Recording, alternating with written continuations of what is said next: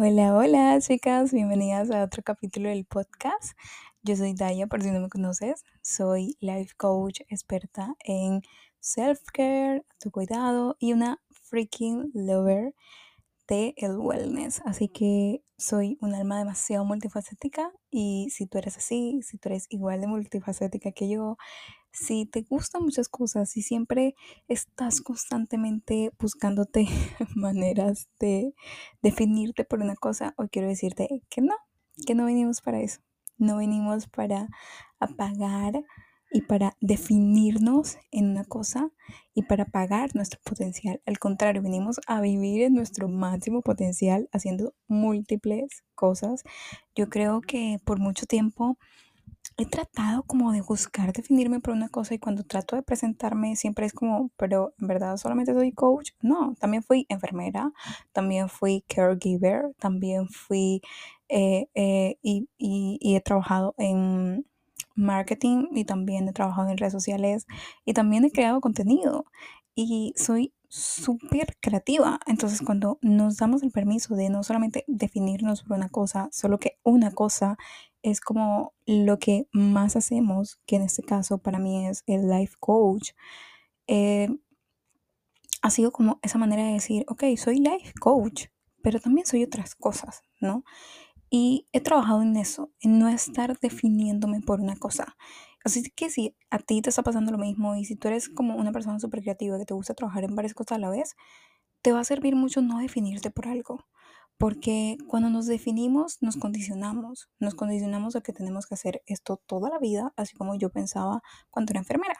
Cuando era enfermera yo estudié enfermería, me gradué en Colombia y después de ahí yo me cuestioné un montón o sea, me cuestioné un montón si en verdad yo quería seguir con esa carrera, si en verdad quería trabajar en un hospital de 9 a 6 de la, de la noche y de la tarde y tener turnos de noche o a veces trabajar el fin de semana y si me veía mi vida haciendo ese trabajo y me di cuenta que no, me di cuenta que definitivamente no se alineaba con el estilo de vida que yo quería crear. Y en base a eso comencé a crear un estilo de vida a lo que yo quería, o sea, vivir. Pero con el tiempo, ese estilo de vida no me estaba dando como el dinero o como de manera constante, si lo podía decir, o sea, como que no estaba monetizándolo todo el tiempo, sino por ciertas temporadas del año. Y eso me cuestionó muchísimo, o sea, si en verdad lo que hice fue crearme una rutina para hacer este tipo de trabajo, pero ese trabajo no me estaba generando lo que me podía generar un trabajo de 8 a 6 de la tarde o a 4 de la tarde o a 5 de la tarde. ¿no? Entonces me cuestioné un montón eso y he estado trabajando con mi psicóloga, algo que les, les, les comento y les comparto siempre por aquí, es como yo siempre trabajo todos mis procesos de creencia, de eh, transformación, de reprogramación a la mano de una psicóloga, porque por si ya yo tengo experiencia en el campo, sé cómo funciona la mente y conozco demasiado el tema, pero como experta también acudo a un experto para ayudarme, porque ¿quién dijo que un experto no puede acudir a otro experto para apoyarse? O sea, un life coach también tiene un life coach, una psicóloga, incluso también tiene un psicólogo y creo que confiaría más en las personas que se apoyan de otras fuentes, de otras personas para su crecimiento que de esas que no lo hacen. Porque, a ver, no somos perfectos y tenemos un montón de cosas por trabajar y por sanar y por sacar y por reprogramar, porque venimos con mentes con una identidad, con una con un enfoque, ¿no? Y con unas creencias. Y esas creencias se trabajan y se trabajan a través de sacarlas, de explorarlas, de cuestionarlas e identificarlas. Y cuando se hace ese trabajo, dejamos de actuar de cierta manera o de pensar de una manera que tal vez nos está limitando y no nos está aportando a nuestro crecimiento y no nos está aportando a ver de una manera o a experimentar algo nuevo. Entonces, algo que me di cuenta era que de alguna manera estaba actuando de una forma limitada. estaba actuando desde esa forma un poco como falsa humildad, como apagando mi feminidad y mi potencial de una manera inconsciente. Como les repito muchas veces, nuestro cerebro funciona de una manera inconsciente, que a veces no somos conscientes de ello, solo hasta que nos vemos reflejado en otra persona o a que otras personas nos muestren. Mira, estás con ese pensamiento y ¿por qué no lo piensas así? ¿O, por qué no sería así? Porque si no crees que eres suficiente porque ganas X o Y cosa y otra persona desearía tener ese trabajo o tenía o desearía tener ese ingreso. Aquí les estoy poniendo un ejemplo, ¿no? Pero es así. Muchas veces el, el trabajo de reprogramación puede ser y cuando no la compartimos, estamos como apagando esa opinión, ese punto de vista. Y muchas veces no damos el punto de vista por lo mismo, por miedo, por quedar mal, por pensar que tu opinión no es importante o que mejor me la guardo porque, no sé, creo que no es lo demasiado buena o no es, vale la pena, ¿cierto? Entonces, cada vez que no damos nuestra opinión, nuestra confianza, es como si la descargáramos. En vez de cargarla y dar mi opinión y decir como, ¿sabes qué? Pienso esto y esto y esto. Obviamente una buena manera. No estamos aquí como que diciendo que salga con tres piedras en la mano y le digas a esa persona lo que piensas porque tu opinión es importante, porque no sé qué. No es el lugar desde el ego. A ver, no estamos hablando de ahí. Estamos hablando de dar tu opinión de una forma sana, de una forma elegante, de una forma con gracia. Como, ¿sabes qué? Yo pienso esto, esta es mi manera de pensar. Obviamente respeto tu opinión, respeto, con mucho respeto. Es como, ¿sabes qué? Yo pienso esto, podrías hacer esto. En mi opinión, yo podría hacer esto. O sea, cuando hablamos de ese lugar, se siente con gracia, se siente con elegancia. ¿cierto? Y no se siente como, ah, ok, mejor me quedo calladita, guardo silencio porque ahí me siento bien, ¿no? Ahí no molesto a nadie y eso diluye nuestra magia, diluye nuestra capacidad de sostener conversaciones, de conversar, de tener incluso un, un, un diálogo constante con la otra persona y también aprender a argumentar mejor lo que estamos diciendo. ¿no? Y la manera, hasta ahí podemos ver reflejadas nuestras creencias, nuestra manera de pensar. Entonces, todo eso es como una manera de reconocer tu potencial, reconocer tu magia, reconocer tu grandeza y dejar de, esconderte debajo de una careta de soy perfecta, de soy suficiente, de lo que digo, ah, mejor no digo nada, mejor me quedo callada. Y eso lo que hace es que diluye, diluye nuestra manera de pensar diluye las cosas que queremos expresar que no están sacadas. Y cada vez que hago eso, le estoy diciendo mi confianza o a mi magnetismo, a mi energía, ¿sabes qué? Mejor quedar callada. Mejor no, no expresemos. Mejor quedémonos aquí porque aquí estamos a salvo. Porque vemos que el dar nuestra opinión es como un peligro. Y yo estoy a salvo. Es como, repítete, estoy a salvo. Nada en el mundo allá afuera puede lastimarme. Nada. Porque cada vez que decides apagar, es como echarle agua fría al fuego. Está tapando tu potencial, está tapando esa magia y esa opinión, ese punto de vista. Lo tapas con la falsa humildad para no enfrentar lo que está alrededor tuyo y que muchas personas se pueden sentir incómodas cuando estás dando tu opinión. Muchas te van a criticar, muchas veces te van a juzgar, muchas veces te van a tratar mal, muchas veces hasta vas a perder personas en tu vida. Yo he perdido miles y se han alejado miles, pero no porque siempre de mi opinión, sino porque saben que lo que digo es verdad y prefieren alejarse. A ver, tampoco es que tengo la verdad absoluta, pero cuando tengo un punto de vista neutro, las personas lo escuchan y ven lo que yo hago, lo que yo predico en mis redes sociales, lo que comparto, mi conocimiento, ciertas personas no, no se permiten. En ese momento su nivel de creencia está en cierto rango y no se permiten ver otro punto de vista. Están cerrados. Pero no es tu responsabilidad lidiar con eso. Cada persona está en, un, en un ángulo de la escalera, en un escalón de las, de las escaleras. Tal vez usas más adelante, pero cada quien tiene su nivel de crecimiento es como decir, ay, yo voy muy adelante, esa persona va muy atrás y esto muy... Y no sé qué, eso viene del ego.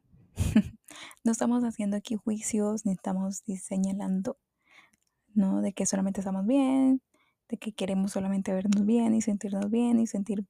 Y los demás están mal. No, no, no. O mejor es quedarme callada, mejor no dar mi opinión, mejor echémosle más agua y apaguemos el fuego. Y entre más apaguemos el fuego, más alejada nos sentimos de nuestra voz interior. Por eso hoy te voy a compartir tres cosas, tres cosas súper importantes para dejar de actuar en esa falsa humildad. Dejar de actuar desde ese lugar donde estoy apagando mi voz, mi feminidad, mi potencial y comenzar a subir nuestros estándares. Entonces el primero es comenzar a subir y tener estándares altos. Mantener los estándares altos es una manera en la que esa mujer guerrera, esa mujer que eres tú, eres tú, eres única, eres poderosa, eres magnética, eres una diosa, pero también eres responsable. Y aquí usamos un arquetipo que se llama el arquetipo de la reina. Es un arquetipo que se trabaja desde la energía femenina y yo he estado trabajando en ese arquetipo para ponerme en lugares diferentes a los que no había estado antes. Hacer cosas diferentes a las que no había hecho antes. Y a intentar cosas nuevas. Por ejemplo, si ahora entras a mi Instagram, te voy a dar un ejemplo, ves que estoy subiendo muchas cosas de outfits, eh, estoy subiendo mi rutina de skincare, mis cosas que hago de belleza. Y es por la razón, es esa, porque estoy en mi arquetipo de reina. Estoy experimentando esa parte de mí. La reina tiene poder, es una líder y cogí mi empresa y dije, ¿sabes qué? Este contenido, pa, le voy a sacar esa, esa parte y saqué el segmento de restaurar tu cuerpo y potencia tu vitalidad femenina, ¿cierto? Y comencé a compartir desde ahí. Eso hace una líder. Comparte, pero lo que se le viene natural, no compartí cualquier cosa, no cualquier tips. Compartí algo que estaba aplicando yo en base a mi experiencia, en base a estabilizar mi azúcar en sangre, en base a sanar mi digestión, en base a sanar mi acné. O sea, todo ese tipo de cosas lo estuve haciendo yo. Y todavía lo estoy haciendo, ¿ok? No es algo que ya dejé de hacer, es algo que todavía aplico. Y se me vino natural. Y cuando estamos en este arquetipo, estamos en nuestras fortalezas, en nuestras firmeza. No idealizamos y no pensamos en cómo, ¿qué será? ¿Qué será que quiero manifestar? ¿Qué quiero soñar? No, no, no. Venimos y reconocemos y aceptamos esa parte de nosotros y desde ahí nos sentimos completa es un arquetipo que tiene una conciencia pura, súper despierta. Y creo que eso es lo que ha pasado conmigo últimamente. Como que tengo una conciencia de, ¿sabes qué? Tengo esta idea, la quiero ejecutar y vamos a hacerlo. Quiero trabajar en esto. Quiero hacer algo nuevo. Me puse a trabajar en otros proyectos que no tienen nada que ver con las redes sociales, que no tienen nada que ver con el life coach, que no tienen absolutamente nada que ver con esto. Y les digo, estoy haciendo cosas diferentes. No estoy haciendo solamente lo life coach. Y aunque se vienen sesiones de life coach pronto, que son de específicamente self-care, eh, van a encontrar la lista en mi página para que puedan agendar citas si quieren. Va a ser un uno a uno bastante diferente a los que he hecho antes. Este eh, va a acabar muchas, muchos temas que me fascinan, que estado como trabajándolo, incluso con mi programa de Radiante y lo trabajé con mis clientes anteriores. Y ellas me dieron como ese momento, como esa energía de decir, ¿sabes qué? Quiero conectar con esa fuerza divina que tengo, quiero conectar con mi confianza, con mi Dios interior, quiero trabajar en esto y en esto. Y desde ahí crear, desde ahí explorar, desde ahí tomar decisiones. Entonces, ese coaching a uno es especial. Es toda la información la van a encontrar en mi página web. Ahí se lo voy a dejar en el link de esta descripción de, del podcast para que lo revisen, por si les interesa, eh, está bastante cool. Creo que nunca había hecho un coaching uno a uno así y va a ser una manera diferente. Así que si tú te resuena con toda esta información, si quieres profundizar un montón en esto, en encender esas ganas de más, en salir de ese agotamiento y activar todos estos arquetipos de tu energía femenina, que también los vamos a trabajar, te espero por allá. Te espero para que conozcas y te informes un poquito más. Bueno, el punto número dos es comenzar a poner límites. Eso es muy importante a la hora de dejar de ponerte en esa falsa humildad. Creo que todos nacimos de una cultura latinoamericana, en, en, esa creencia de que nacimos y que poner límites es como, ¿será que lo hago? Que no lo ponemos muchas veces por sentir miedo, por hacer sentir mal a otra persona, incluso pensar que soy mala persona, que soy grosera, que se ve mal. Entonces, cuando comenzamos a sentirnos así mal de poner límites, es muy importante que te recuerdes que el límite no es para los demás, es para ti. Ahí es donde te das cuenta de que estás están teniendo esos estándares bien claros y al mismo tiempo estás depositando tu confianza en ti, en que es lo importante para ti, en decir no muchas cosas, sino en dejar de ponerte en segundo lugar, en dejar de poner las circunstancias de los demás, lo que digan los demás, la gente siempre va a opinar que eres buena, que eres mala. La gente siempre va a dar su opinión. Pero eso no te define. Tú no eres una mala persona por poner un límite. Al contrario, estás demostrándole a la otra persona lo importante que es para ti eso. Lo importante que es para ti hacer ese trabajo, tener esa cita, tomarte ese tiempo libre, tomar esa decisión. Y el número tres es ser íntegra de nada sirve, de nada sirve poner un límite si no estás haciendo íntegra, si no estás tomando esa decisión, si no estás cogiendo el arma y apuntando múltiples veces para saber si tienes buena puntería o si no. ¿Cierto? Esa flecha, ese tiro, de alguna manera va a dar en el punto rojo.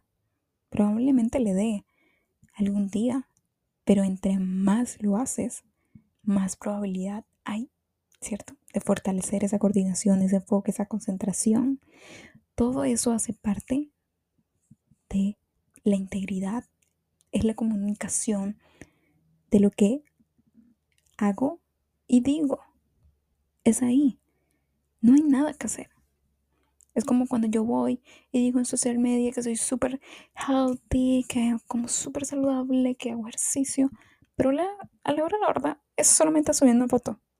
Después llego a mi casa, me como una hamburguesa, unas papas fritas, ¿cierto? Voy como un